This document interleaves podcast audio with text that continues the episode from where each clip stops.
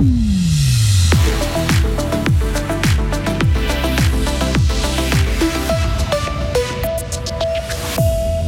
Gros succès pour le FIF qui enregistre 45 000 entrées pour son édition culinaire, un record. Ramasser des déchets dans sa commune, c'était l'opération Coup de balai ce week-end. Et des chorales du monde entier s'unissent pour chanter la paix en Ukraine. Un temps changeant, de la neige à 600 mètres aujourd'hui, puis demain s'annonce bien ensoleillé et un peu moins froid. Lundi 27 mars 2023. Bonjour Karine Baumgartner. Bonjour Mike, bonjour à toutes et tous.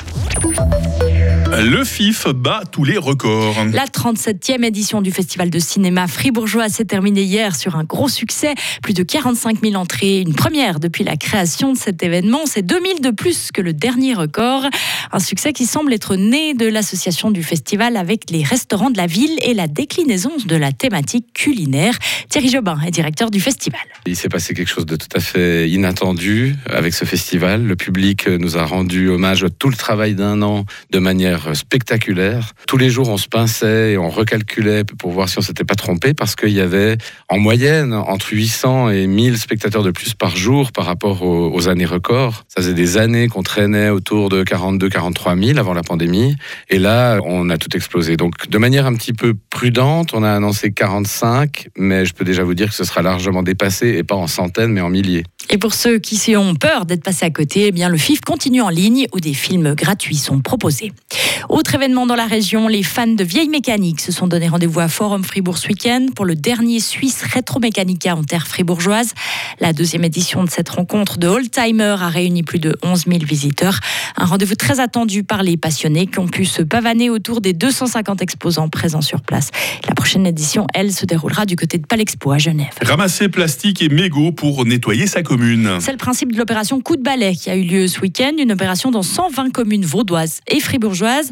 Elle propose aux citoyens de se réunir pour ramasser un maximum de déchets abandonnés dans la nature. Même si Fribourg n'est pas le plus mauvais élève en la matière, la présence de déchets reste dangereuse pour les animaux.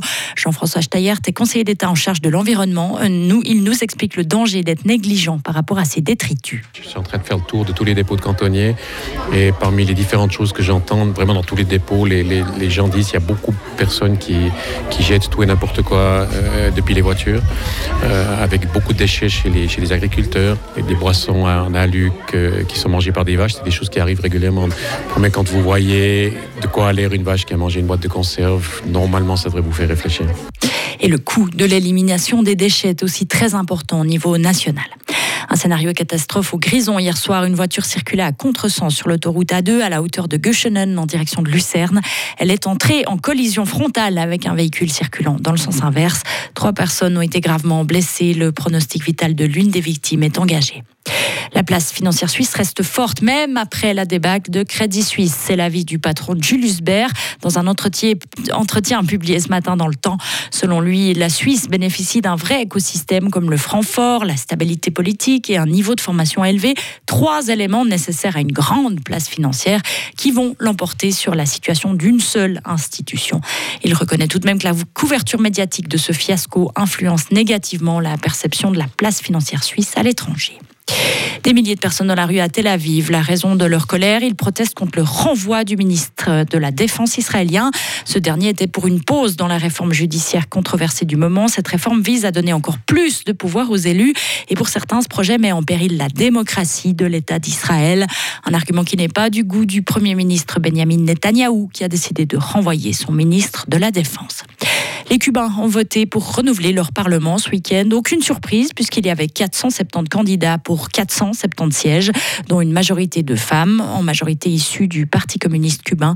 Et parmi les candidats figure par exemple l'ex-dirigeant Raúl Castro. Le seul enjeu du scrutin était le taux de participation qui atteint 70%. À Cuba, des scrutins sont organisés depuis 1976 et le vote n'y est pas obligatoire, mais l'opposition est interdite. Enfin, chanter ensemble pour la paix en Ukraine. Des chorales du monde entier ont uni leur voix hier. 300 personnes se sont rassemblées à Madrid autour du musée de la Reine Sofia. Ils ont commencé à chanter à midi tapante. Ils ont été ensuite relayés par des milliers de chanteurs en Europe et en Amérique latine, de l'Argentine au Danemark en passant par l'Allemagne et le Venezuela. Un millier de chanteurs ukrainiens ont également ajouté leur voix à toutes ces chorales du monde entier.